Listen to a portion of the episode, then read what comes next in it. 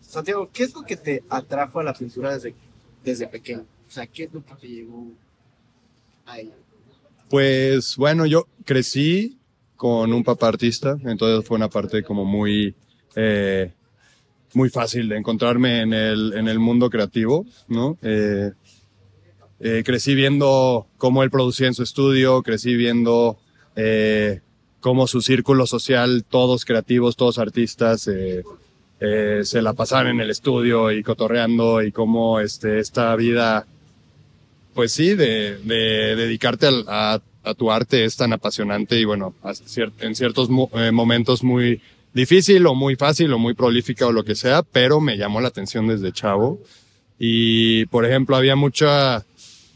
Eh, cuando era chavo, siempre mis amigos me decían como, ¿qué, qué quieres ser de grande? No sé qué. Y yo inventaba que quería ser futbolista o que quería hacer cosas que estaban de moda en su momento, güey. Aunque Sí. yo sabía que siempre quería ser artista, güey. Entonces, pues me atrajo mucho ese mundo y ese como eh, acercamiento muy orgánico que tuve desde chiquito con las, con, con el mundo del arte. Oye, ¿y ¿había alguna razón detrás de por qué eh, le decían a tus amigos como, no, quiero ser otra cosa? Porque está esta visión en el arte en México de que ser artista, ¿no?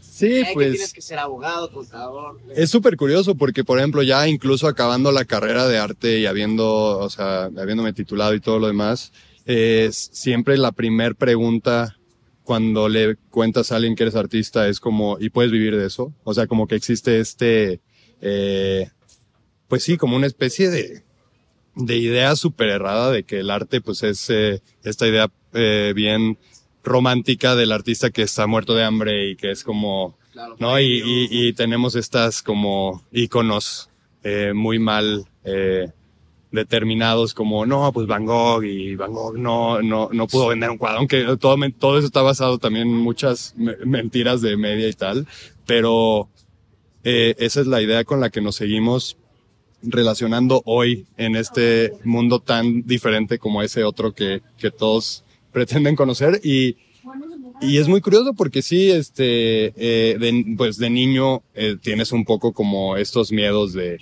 pues bueno, quieres pertenecer y demás, entonces pues mm, ser artista era como medio mal visto o algo así, o yo no lo entendía, ¿no? Eh, también contarle a mis, a mis amigos que mi papá era artista, como que de pronto era, era raro, ¿no? O sea, eh, decían, eh, te, te preguntaban así, pero pues, ¿qué hace? Y yo, pues, pues, no sé, ¿no? Así de, El caso es que es ¿Quién artista. sabe, no? Es artista. Tiene un estudio y, Y veo- pinta, y a veces pinta, y a veces no pinta. Es como, ¿y qué, y qué más? Pues no sé. Entonces era como raro, ¿no? Pero ya ahora, o sea, por ejemplo, es como, no me podría yo ver haciendo ninguna cosa que no sea esto, ¿sabes? Este, entonces sí, es curioso cómo va cambiando las cosas. Es que realmente yo creo que tú encontraste tu pasión desde muy pequeño.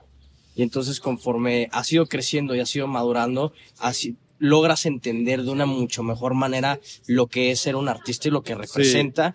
Y al final de cuentas tú creas también tu propia manera de ser un artista. Claro, claro, sí. Y obviamente teniendo todos estos eh, eh, que yo le llamo privilegios de haber crecido con, con un papá artista, de haber entendido cómo se mueve el mercado del arte desde chiquito, de haber entendido lo, difícil que es, pero también lo fácil que puede ser si lo haces bien y si te logras mover con la gente adecuada, si te logras como eh, posicionar en un eh, en un punto en el que realmente si crees en tu carrera y te esfuerzas y te motivas y te vuelves súper tenaz y súper terco, este, lo logras, o sea que lo vi desde chico que había casos de éxito en ese sentido, pues se me hizo como muy fácil y válido apostar por eso para mí, ¿no? O sea, Sí, claro. sabía que es lo que quería hacer, pero también sabía que era posible. Entonces era como eh, este punto de encuentro bien bonito entre, entre los sueños y, y la, y, y la posibilidad real de, de lograrlos, ¿no? Sí, y fíjate que yo creo que lo que acabas de decir es muy, es muy importante, porque yo creo que también hay muchos artistas que a veces hay gente que la sensibilidad por el arte ya es algo con lo que creces y con lo que se te va desarrollando a lo largo de tu vida, pero también hay mucha gente que a final de cuentas nunca se anima a ser artista por justamente lo que dijiste al principio. Oye, ¿y voy a poder comer de esto? ¿O ¿Qué tal me va a ir? ¿Qué tal si, qué tal si no es seguro, no? Claro. pero tal vez es más seguro de lo que la gente piensa Sí. y es algo con lo que tú estás totalmente rompiendo y decir, oye, la neta, no se cierren, ábranse, sí se puede, existe una manera de hacerlo. Sí, y es, y es, bien interesante porque, por ejemplo, desde, desde chico también que me llamaba mucho la atención el, eh, el dibujo y la ilustración y tal, y, y, me, y me clavé a, desde muy, desde muy morrito hacerlo. Eh, de pronto ya cuando vas creciendo te dicen, ay, wow, tienes talento, ¿no? Y es como está en tu sangre porque tu papá es artista y tal. Y al final, después de años, eh, entrando a la carrera de, eh, en la Esmeralda, ¿no? Porque crecí en Tequisquiapan, un pueblo muy chiquito, y creces como que un poco aislado de, de la realidad que vivo hoy, ¿no? Que es como, esa, como del, este monstruo de la Ciudad de México y Ámsterdam y New York y todo esto, como que vives un poco aislado de eso. Y cuando me mudé a México, me encontré que había gente que no solamente era más talentosa que yo, pero que también tenía muchísimos más conocimientos eh, culturales que yo, ¿no? O sea, como que yo había crecido en una burbuja de, del pueblo de Tequisquiapan y llegaba a las clases de teoría y de crítica y de, o sea, de historia del arte y todos me daban tres, tres vueltas, ¿no? Pero yo lo que siento que era mi hándicap ahí era que, que yo sí había visto que era posible vivir de eso. Y entonces no me rajaba al pensar en, me atreveré o no a hacerlo, ¿no? Entonces, esta, yo creo que el talento y el conocimiento y todas estas cosas al final las puedes ir agarrando, ¿sabes? Pero esa otra idea de, de, de, tenacidad o de grit, ¿no? De que estás tan seguro de lo que quieres que no lo vas a soltar. Claro. Eso es lo que a mí me ha ayudado a, a, a no, a no echarme para atrás cuando se ponen difíciles las cosas, ¿no? Que, que obviamente pasa, ¿no? La volatil, o sea, lo volátil que es el mercado del arte, eh, esta montaña rusa económica que de pronto es la, la, la carrera artística, pues si no lo tienes súper claro y si no estás apasionado al 100%, pues no va, ¿no? Pues este, cuando se ponen las cosas duras, es fácil echarte para atrás. Sí, ¿no? claro, sí. totalmente. Oye, vamos al siguiente pregunta porque van a empezar con la música. ¿Hubo otros medios además Oye, de la pintura que te llamaron? Acércate a esa silla y acércate un poco más. ¿Hubo otros medios además de la pintura que te llamaran la atención? O sea, como ya nos había contado, que la ilustración, otro tipo de, de industria creativa que hayas o quieras todavía incursionar además. Sí, pues ponte que también desde, desde chico vi, vi muchos, eh, muchos artistas en el círculo cercano a la familia, pero también muchos artistas que no solamente eran pintores, ¿no? O sea, muchos creativos en general.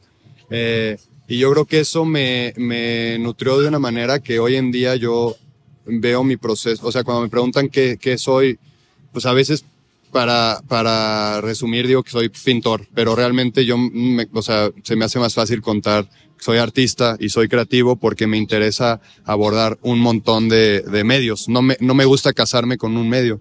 Cuando ves mis pinturas, pues es una ex, exploración súper a veces absurda y explosiva de, de, de materiales como, ¿no? Así llegando a un límite de exceso muy, muy, muy locos, ¿no? O sea, mezclo espumas de poliuretano y aerosoles y acrílicos y óleos y tal.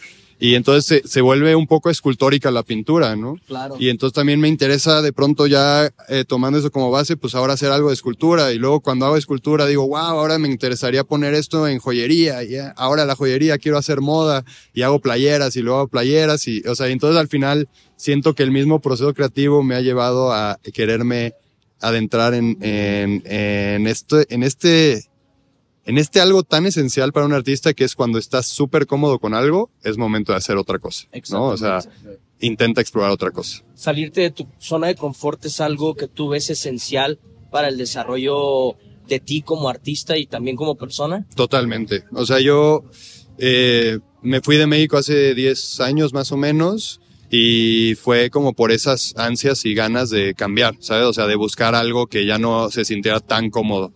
Y eso me ayudó a aprender de, de mí un montón de cosas, a aprender del mundo un montón de cosas.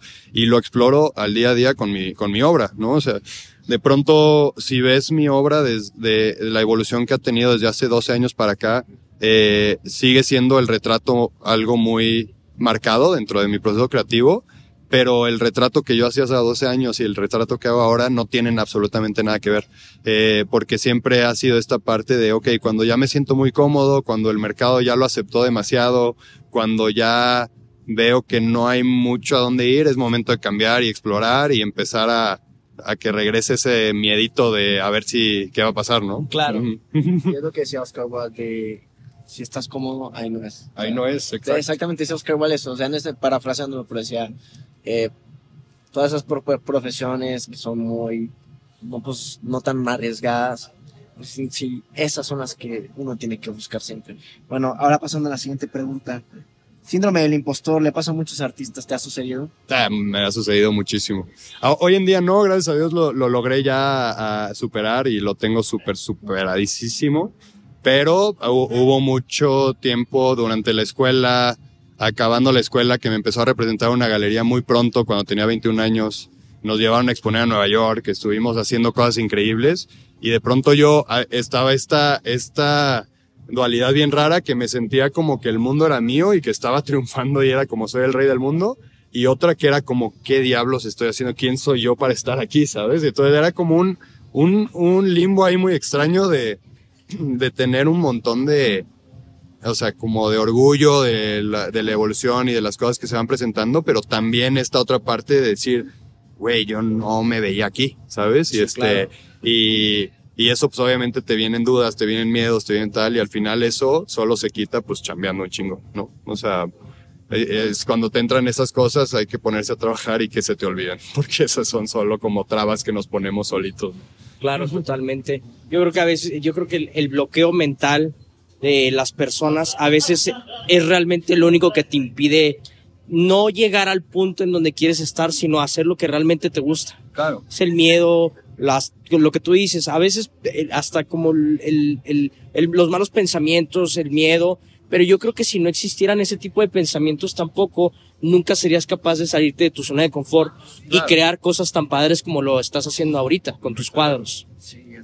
Pues sí, yo creo que, yo creo que esos miedos que te obligan a cambiar, ¿no? Y, a- y justo lo que decías de cuando estás cómodo ahí no es, son los, son, son esos, esos miedos que al principio se sienten como, como trabas y barreras, pero que al final cuando ya los ves en retrospectiva hacia atrás, es lo que es como el ingrediente más esencial para llegar un paso más arriba en el escalón de tu crecimiento personal. Eh, y si no existían esos miedos, pues llegas a un punto súper cómodo en el que ya no, pues ya para qué te mueves, ¿no? Este, sí. Entonces es, es, es interesante esa, eh, entender que, que no solo eh, existen los positivos y que hay que apreciar esos negativos para eh, aprender de ellos, entenderlos y redireccionarlos a un, a un punto en el que puedas aprovecharlos. ¿no? Claro, perfecto. Oye, Santiago, esta es una pregunta que un poco más personal. En tu día a día, ¿qué es lo que te motiva a levantarte y decir, ok, vamos a chambearle, vamos a chambear? Pues es una pregunta muy buena. Siento que desde chavito, yo siempre tenía esta como duda y, y como estos, y, y regresando a los miedos, las incertidumbres y todo esto de qué pedo con la vida. O sea, naces, haces lo que sea que decidas y luego te mueres y te vas. Y para mí esa idea como de la, de la eh, permanencia tan limitada de nuestra ser en la tierra, se me, se me hizo siempre como algo bien, bien absurdo y bien abstracto y era como, ¿cómo le hago para que esto no sea mi motor de vida? ¿No? Como, eh, entonces, por ejemplo, estudiando casos de éxito en artistas que trascendieron a los libros de historia, que llegaron a ser parte del, de colecciones in- internacionales en museos, que llegaron a volverse como acervo cultural de naciones. Eso como que me llamaba a mí muchísimo la atención de Chavito, decir, wow, imagínate llegar a ese nivel en el que cuando tú te mueras, sigues vivo porque estás en la memoria de todos, ¿no? O sea, entonces como que esta idea de que siempre est- estás hasta que, hasta que dejas de estar, pero nunca te vas realmente hasta que no te olvidan. Esta es la idea que me ha motivado siempre para hacer cada vez cosas más ambiciosas, cada vez cosas más eh, arriesgadas. O sea, ahora con la residencia en Holanda, con la residencia en México, eh, de pronto son proyectos que si los veo ahora hacia atrás, digo, ¿en qué momento se me ocurrió hacer algo tan difícil? ¿Sabes? O sea, como empezar un proyecto que, que no tenía al principio ni pies ni cabeza, que ahora estamos logrando como ya desarrollar en un nivel muy interesante, pero ese tipo de ambición por llegar un poquito más lejos, porque, por llegar a, ser reconocido más allá de nuestro tiempo, es lo que me motiva a diario para crecer. Sí, sí, es muy importante. Es un concepto que hablas de la trascendencia histórica en el artista. Ahora vamos a, a la siguiente pregunta. Ahora sí, hace poquito nos hablabas de tu proceso creativo. ¿Nos puedes decir ¿qué es lo, una, una cosa? Obviamente los materiales que utilizas, que ya nos habías comentado, pero ¿hay algo en específico que sientes, eh, alguna emoción, algún, ah, no sé, algo que pase en ese proceso en decir, no sé, me conecto y aquí es donde empieza la creación? Pues ponte que todo, todo el, toda la serie de los retratos, que en algún momento se llamó Universo Personal, era, estaba pensado en una teoría eh, psicoanalítica que escuché cuando estaba en la carrera, que se supone que todos los, lo- los rostros y las imágenes de los rostros que vemos a lo largo de nuestra vida se almacenan en un punto del subconsciente. Y supuestamente, bueno, esta teoría presume que, que todos los rostros que conociste y que viste, aunque ni, aunque ni siquiera les pusiste atención, están ahí guardados. Es como si fuera un disco duro de toda la gente que has conocido. Eh, esta, esta misma teoría habla de que cuando estamos dormidos y llegas a una especie de, de sueño súper, eh, eh, digamos, como profundo, eh, tu mente se conecta con este punto y empiezas a recordar personas que normalmente no sabes cómo se llaman, no sabes de dónde los conociste, pero estás seguro que los has visto en algún momento de tu vida. Esta, esta idea me, me llamó muchísimo la atención y me hizo pensar en, en, en otros temas que, eh, que otro eh, teórico eh, decía que ah, cuando, cuando estos personajes aparecen en nuestros sueños, es porque tu subconsciente te está queriendo decir que ese personaje tuvo algo que ver muy importante en tu vida, que hizo que tomaras un camino u otro para, para llegar a estar en el punto en el que estamos ahorita, ¿no? O sea, im- imagínate pensar qué tuvo que pasar en nuestras vidas, en la vida de nosotros tres hacia atrás, para que estemos hoy sentados aquí platicando los tres juntos, ¿no? Entonces, este, ¿qué persona tuvo que chocarte en el hombro al cruzar esa calle hace dos años que te hizo detenerte un segundo para que no cruzaras y entonces ese coche no te atropelló y entonces volteaste y dijiste, no mames, qué cuadro tan chingón y quiero ahora este, hacer un proyecto cultural y ahora quiero entrevistar artistas y, o sea, y eso pensando en tu, eh, eh, en tu viaje personal hacia atrás, ¿no? Pero imagínate el mío también, el tuyo también hacia atrás. ¿Qué tantos engranes súper locos tuvieron que pasar para que estemos hoy aquí platicando?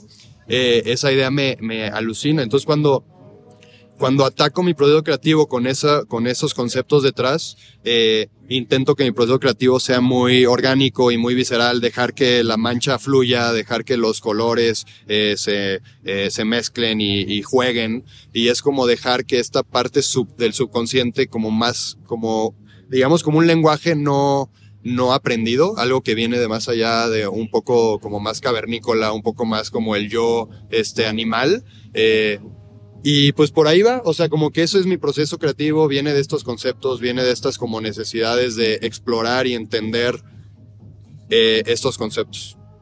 La forma en la que escribes tu proceso creativo, en cierta medida, me recuerda a cómo es que Jason Pollock pintaba. Eh, ¿Crees que hay un poco de similitud, no en el proceso, sino en la forma en la que tú pintas las obras, Pues la yo- forma en la que fluye? Yo creo que sí, o sea, esta parte del expresionismo abstracto, eh, yo eh, no, no lo no lo considero como algo mío, pero sí lo considero como algo que vi toda mi vida. Es como mi, mi papá es, eh, eh, es- viene de la escuela de los expresionistas, hizo su carrera en Estados Unidos y, y venía pues justo de estos eh, maestros como Pollock y Rothko y toda esta como bomba súper eh, fuerte de Estados Unidos. Eh, y es un lenguaje que yo, pues digamos, mamé desde chiquito, ¿no? Entonces cuando, cuando yo eh, veo mi obra y probablemente no, en- no cuando veo el total, pero cuando veo un detalle y veo como estas explosiones de abstracción que funcionan ahí como unos microcosmos, eh, pues sí, tiene muchísimo que ver con estos procesos creativos, de dejar que la pintura fluya, dejar que, ¿sabes? O sea, como tú eres solo un instrumento para que la, la creación se, se preste a y se dé. Sí. Ah, ok. Oye, la siguiente pregunta, ya hemos hablado un poco, pero notamos que en específico en tu obra, ya habías hablado, ya lo dijiste, hay rostros, pero también muchos colores. Sí. ¿Nos puedes decir, ya nos explicaste la parte de los rostros, los colores en específico son muy ya- llamativos? Sí, pues esta parte, eh, yo nunca me di cuenta que mi obra era tan colorida hasta que me mudé a Holanda. O sea, como que eh, empezaba a tener exposiciones, me empezó a representar una galería y teníamos obra en expos colectivas y me daba cuenta que mi obra era la única que estaba así como con explosiones de colores, como si, eh, eh, no sé, y al final me hizo a mí también darme cuenta que, que pues todo esto es de yo, yo creo que es por ser mexicano, por haber crecido aquí, por haber visto los colores, o sea, ahorita donde estamos, o sea, ves las fachadas, todo es color, ves este, o sea, sales y el, el sol te, te llena todo de colores, ¿sabes? Entonces al final siento que eh, es como algo súper natural para mí explorar con los colores. Y, y siempre me llamó la atención también la, o sea, la, las clases de teoría del color en la escuela, ¿no? Y este, por ejemplo, los maestros como Joseph Albers y estas como cosas que me alucinaban, ¿no? O sea, pones dos colores eh, juntos y de pronto quitas el de al lado y el color que veías es absolutamente diferente, ¿no? Y estas como contrastar con colores y, y todo el todos estos, ¿no? O sea, jugar con las eh, dimensiones, jugar con los contrarios para crear efectos más de como de eh, fugas de, de, tu visión en un cuadro y todo esto me, me apasionaba muchísimo pero al final yo creo que es porque pues somos de aquí, ¿no? O sea, la, la obra para mí cuando intento hacer algo desaturado lo siento ajeno, ¿no? O sea, lo siento como eh, hicimos unos murales hace poco en Tequisquiapan con Daniel Martin y Henry, eh, bueno, y Henry Kuldalen y pusimos de regla que iba a ser blanco y negro. No sabes lo difícil que fue para mí hacer este proyecto, porque al final era como, órale, lo vamos a hacer juntos y esta es la, la regla y ellos acabaron su mural en tres días y yo estaba dos semanas ahí pegándole como que no lo sentía mío, ¿no? Y al final tuve que, que obligarme a pues jugar un montón con más texturas y jugar un montón con más como eh, ya pues relieves y demás porque era como mi manera de, de hacerlo un poco más mío, pero lo, lo sentía súper lejano, ¿sabes? Y esos colores le dan mucha, ¿cómo se puede? Vitalidad a los cuadros, realmente todos los cuadros. Y cuando me empiezas a hablar del mapeo que hay detrás de ello, yo creo que lo hacen todavía más vital. Si yo no había pensado eso, de la vitalidad que hay en México sobre los colores, digo, hay grandes expositores de colores, Luis Barragán, un arquitecto, ¿no? O sea, es, es claro que últimamente llegaba a pensar de que es muy específico el arte mexicano, este uso de colores tan que le da tanta vida, tanta intensidad la, al mismo tiempo. Este, y a la personalidad, yo creo también, porque sí, sí es muy, es muy interesante ver uno de tus cuadros y ver la cantidad de personalidad que tiene.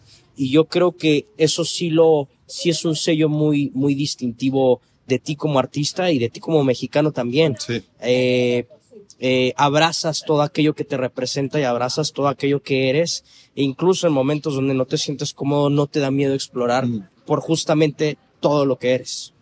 Sí, la verdad es que es, uh, son, son de pronto de esas preguntas que a veces son difíciles de contestar porque, eh, eh, pero que se vuelven fáciles a partir de colegas. Por ejemplo, cuando platico con eh, colegas aquí de México de eh, el proyecto de No es una galería, de pronto es, eh, dicen como Santi, ¿cómo le haces para, o sea, que usas tanto, tanto color y sigue balanceada la pieza y no sé qué? Y yo de pronto digo, ah, mira, sí es cierto, ¿sabes? O sea, sí es cierto, pero no es algo que yo como conscientemente busco. Es algo que, pues yo creo que los años y, y el, eh, pues el estarme clavando tanto con intentar solucionar eh, los problemas creativos y demás, pues se va, se va dando como una especie de aprendizaje constante. Claro. Ok. Ahora, ¿crees que tu arte a lo largo del tiempo ha evolucionado? Digo, Ok. a- al estado en el que se encuentra. Sí, eh, yo creo que se, que ahora que lo veo hacia atrás, es, es increíble ver la evolución que, que ha pasado, pero es, es como este concepto que no sé si les pasa, pero si tú eh, de pronto te empiezas a dejar la barba crecer y te ves diario en el espejo, tú no notas un cambio, ¿sabes? O sea, como que tú te vas viendo diario, entonces no, no sientes esos cambios radicales en tu, en tu persona, ¿no? En tu, en tu rostro. Pero si dejaste de ver a unos amigos un mes y regresas, te dicen como, no mames, ¿cómo has cambiado, güey? ¿No? O sea, es como, ¿qué te hiciste? ¿No? Así, pero yo creo que pasa eso, ¿no? Es, es un cambio tan constante y tan sutil, a, a mi parecer, que, que yo veo el cuerpo de obra de hoy como un, como una continuación del cuerpo de obra de hace 14 años. Eh, pero obviamente si los pongo al lado, pues hay una evolución y un cambio eh, enorme, ¿no? Agigantado. Ok. Y, y ahora sí, vamos a una, unas preguntas un poquito más relajadas. Eh, Santiago, ¿qué cosas te inspiran? ¿Qué es lo que te inspira? Pues yo creo que las cosas que más me inspiran es eh, los encuentros con gente. O sea, eh, mucho del tiempo que, que yo paso en mi estudio eh, y que yo creo que lo comparten muchos artistas es un tiempo como muy aislado, ¿no? Estás tú explorando eh, tus procesos y estás muy metido y muy clavado en tu en tu producción y en tu estudio y se vuelve como este templo creativo donde no dejas que entre mucha gente y tal, ¿no?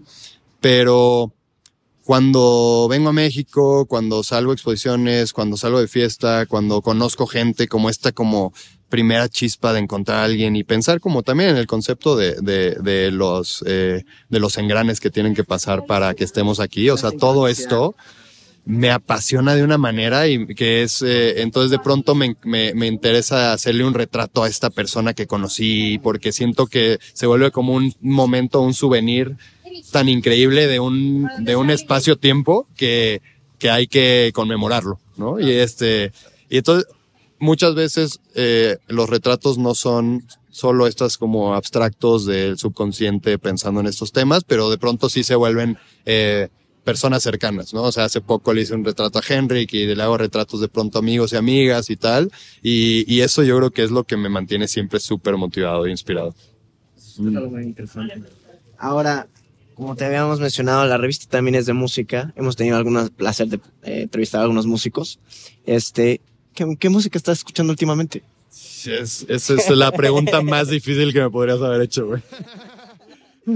tengo, tengo muchos amigos músicos y me encanta, eh, o sea, sabes, me fascina lo que hacen y, eh, o sea, música electrónica me encanta, pero si te soy súper honesto, hoy escucho bachata, reggaetón y música eh, en español eh, que, que me, o sea, no sé, por ejemplo, Zetangana ahorita se está como, es, lo estoy escuchando todos los días y de pronto Rosalía y de pronto este Bad Bunny y al final eh, puede ser que me dure tres meses el proceso de, o sea, de escuchar esto y probablemente después cambio a ponerme unas cosas como súper abstractas de música ambient, ambiental para dormir. Y eso se vuelve de pronto mi, mi lo que escucho dos meses. Y luego me pongo a escuchar de pronto este tecno, ¿no? Y, pero pues no sé, para mí, cuando me preguntan, por ejemplo, así como tu música favorita o tal, es como de las preguntas más difíciles que me sí, podrían hacer. Y fíjate que algo que también antes mencionabas ahorita y mencionas justamente ahorita con tus gustos musicales, eh, este, tengo, per, per, percibo que eres una persona que le gusta explorar las cosas, le gusta lo aleatorio y entiendes que todo eso representa la vida y la vida debe celebrarse eh, de color negro, de color rojo, de color amarillo, escuchando un día Bad Bunny, escuchando otro día ambient techno, cualquier sí. otro subgénero y es algo que a ti te gusta, es algo que disfrutas porque eres un apasionado de la vida. Pues yo creo que, o sea, es, es algo, eh, lo, lo, presentas de una manera muy bonita y siento que sí tiene mucho que ver con eso. Eh, también de pronto eh, me pasa, me pasa mucho eh, cuando amigos van a, la casa y al estudio y les pongo como mis playlists que escucho, se desesperan un montón porque también me clavo de pronto con una cosa y la repito y la repito y la repito y siento que eso me ayuda en el, en, en el estudio para dejar de pensar en cosas que me distraigan, ¿sabes? Claro pero luego llega un momento que hay que cambiar y hay que disfrutar esa, esa vida que dices y, esa, y esas ganas de cambiar y de encontrar cosas nuevas y entonces se, se revoluciona un poco y empieza otro ciclo, ¿sabes? Sí, muy bien, muy bien. Pues la última pregunta es, ¿qué artistas han influido en tu vida? Además de tu padre. Además de mi padre. Pues ponte que eh, soy un yo creo que soy un tipo de creativo que me encanta irme a, robar ideas a los museos, ¿sabes? O sea, voy a las ferias de arte y me encanta ver cómo, eh, cómo resuelven eh, técnicamente algunos artistas como el, el montaje, cómo enmarcan, cómo, cómo exploran con materiales. Eh, pero entonces de, pronto siento que una gran parte de mi, de mi carrera es ir a, a eh, eh, pues sí, ir a educarme, ¿sabes? Como que parte. Entonces hay infinidad de artistas que me han inspirado, que yo creo que cuando platico ya de un grupo, eh, digamos, más reducido, como cuando te preguntan quiénes son tus favoritos, pues tendría que, pues ya, eh, hablar del grupo Cobra, de Karel Appel, de Aleshinsky, eh, hablaría de, por ejemplo, en la parte del impacto de la obra, aunque creo que no tiene nada que ver con, con mi obra, pero por ejemplo, Damien Hirst se me hace un genio de, del mercado, de cómo ha logrado como llevar su obra a unos niveles absurdos de, de, de, pues, de, popularidad y de visualización, ¿no? Entonces, y por ejemplo, también me apasiona muchísimo el, el arte urbano y este, eh, pues sí, eh, Shepard Ferry con eh, todo lo de Obey y todo esto, eh, no lo siento que me ha, que me ha inspirado, que me ha como que, eh, digamos como en la parte visual, pero sí como en esta parte ah, súper ambiciosa de, de eh, trabajar un montón y poner tu obra en todos lados para que la gente lo vea y hacerlo parte del como del conocimiento popular colectivo de decir, mira, es, ese es un pani, ¿no? Entonces como que siento que de muchos artistas agarro cositas que me interesan y las intento replicar y aplicar en mi proceso de una manera u otra, ¿no? No, no, no, no necesariamente solo visual, pero también de la parte, cómo resuelven la parte profesional. Sí, sí oye, la verdad es que, mira, justo que hablabas de la, lo que diría Carl Jung de es la sincronicidad, eh, y hablas de las coincidencias, que cómo llegamos a ciertas cosas, ¿no? Hablando de, no sé si lo esto vayamos a poner en la, en la, en la entrevista, pero nos estamos quedando en un Airbnb que creo fue diseñado por tu abuelo. ¿Cómo crees? Te lo juro, te lo juro. Era como, ah, qué interesante, qué interesante. De hecho, llegamos y luego decía que cuando lleguen digan el nombre Mario Pani. Y dije, yo acabo de conocer un Pani, hermano. Qué buena onda. Y fíjate que, y de hecho, esto es, es muy interesante hasta que nos lo hayas comentado tú en este momento. Porque justamente la semana pasada, mi hermano y yo estábamos platicando de cómo nosotros, todo lo que somos, es una suma de cosas que ni siquiera nos imaginamos, de momentos como tú dices, hasta que alguien te haya topado en la calle y ese, eso, ese microsegundo te permitió estar en el momento en el que estamos todos aquí reunidos y yo creo que lo aleatorio de la vida también es algo bello, porque crea momentos y es algo que está en constante creación. No es algo muy monótono de, sí, es que la vida no, no es monótona, es aleatoria y esa y, esa, y eso nos permite explorar caminos, conocer gente, escuchar música, pintar de cierta manera que nunca nos habríamos imaginado que íbamos a poder hacer. Claro. Y que todo está muy vinculado a cómo tú eh, estás dispuesto y, y, abierto para recibir esos eh, momentos, ¿no? O sea, porque, por ejemplo, si, si te choca alguien en el hombro, tú, tú, aunque probablemente te incomoda, es, tienes en ese, en ese instante tienes eh, al menos dos opciones, ¿no? O sea, o me encabrono o volteo y le digo, oye, güey, perdón, güey, ¿no? O sea, eh, ¿cómo te llamas? ¿Sabes? O sea, y puede cambiar absolutamente el, el, el rumbo y el resultado de, de, de lo que viene, ¿no? O sea, al final como esta idea como muy, muy romántica y poética de que eres como el, el que, el que, el que crea tu destino, ¿no? O sea, y, y yo no, yo no lo veo tanto como, eh, o sea, como estas cosas tenían que pasar y por eso estamos aquí, todo está definido y tal. No, pues tiene un montón de ver de cómo tú decidiste aceptar esas realidades que se te fueron presentando en su momento, ¿no? Y el día a día es un constante, eh, como toma de decisiones que hacen que gires izquierda a derecha, de frente para atrás y, y que te levantes o no te levantes y, y, ahí eso, eso sí lo decías tú.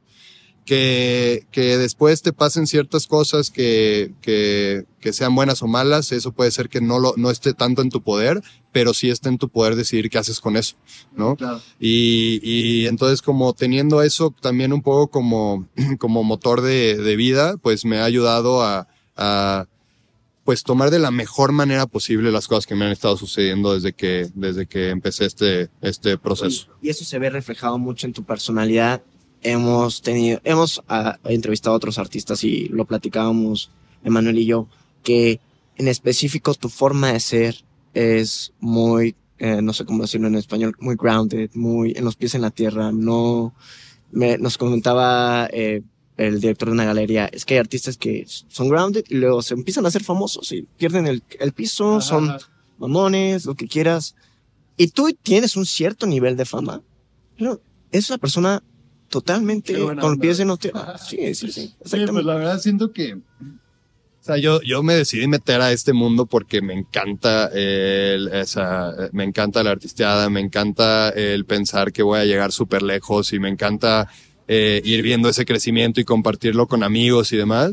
Y, y realmente no entiendo cómo podría pasar que eso cambie en mí, ¿sabes? O sea, no, no veo cómo podría llegar a afectar eso, porque al final estoy en esto porque lo disfruto como un, como un niño, ¿sabes? O sea, para mí todo esto es un juego divertidísimo que pues, que me ayuda a conocer cada vez gente más chingona, a conocer que este, cada vez estar en lugares más chingones y viajar con la excusa súper bonita que es irte a trabajar a otro lugar y demás, que al final pienso como, ¿qué tengo yo para quejarme o volverme un mamón si todo esto está tan chingón, ¿sabes? O sea, entonces como siento que más bien al revés, cada vez me vuelvo más alivianado.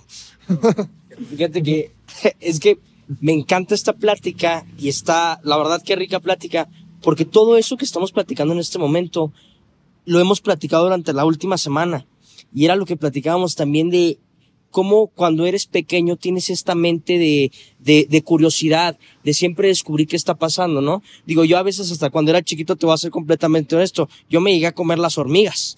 Claro, entonces era esta curiosidad por ver de qué se trata esto. Claro, claro yo lo llevaba a ciertos extremos que no lo recomiendo, pero esa curiosidad que mantienes tú, a pesar de ya ser una persona joven, pero madura, de, de, dentro de la vida ya tienes una cierta madurez y hay mucha gente que a veces debido a, a, las ciertas cosas que suceden en su vida, se distraen de esta mente de siempre ser niño, ¿no? Y ser niño no se trata de, ay, andar bloqueando por aquí o gritar, sino la curiosidad de explorar las cosas, de conocer a la gente, de eh, tienes miedo, sí, pero también puedes explorar otro sentimiento. Y, y, es algo, es algo muy padre de encontrar. Y yo creo que es un mensaje que más gente debería escuchar, porque a final de cuentas es un mensaje muy positivo que yo creo que le puede traer mucho bien a mucha gente. El no tener miedo a explorar, a aviéntate, no te avientes, pero haz algo, ¿no? Claro, claro. Sí, y al final yo creo que se resume en, en como tener este, como se dice, un, el FOMO de la vida, ¿sabes? O sea, de que es, es, estamos aquí, ¿sabes? Ya estamos aquí. Ahora, eh, ahorita estamos por eh, entrar a esta inauguración y todo apunta que va a estar muy divertido, pero güey, obviamente ha sido una semana súper dura también para ustedes, con Mako, con toda esta como el Art Week, estás chambeando, estás haciendo PR y también, o sea, podríamos después de la entrevista decir, ¿sabes qué? Vámonos cada quien a su casa y ya estuvo, ¿no? Pero también está esta otra ligera posibilidad de que pueda ser el mejor día de tu vida. Sí. Y eso que te pueda llevar a conocer a las, a las personas más chingonas de tu vida. y entonces puede ser que al final no pase, ¿sabes? Pero va a pasar menos si decidimos irnos a nuestra casa a descansar, ¿sabes? Entonces, este, esto como que sí, eh, de pronto muchos amigos me dicen así como, güey, ¿cómo le haces, güey? O sea, ayer acabamos a las 5 de la mañana y estás ahorita aquí, este, puestísimo para, eh, pues, no sé, a la inauguración o lo que sea.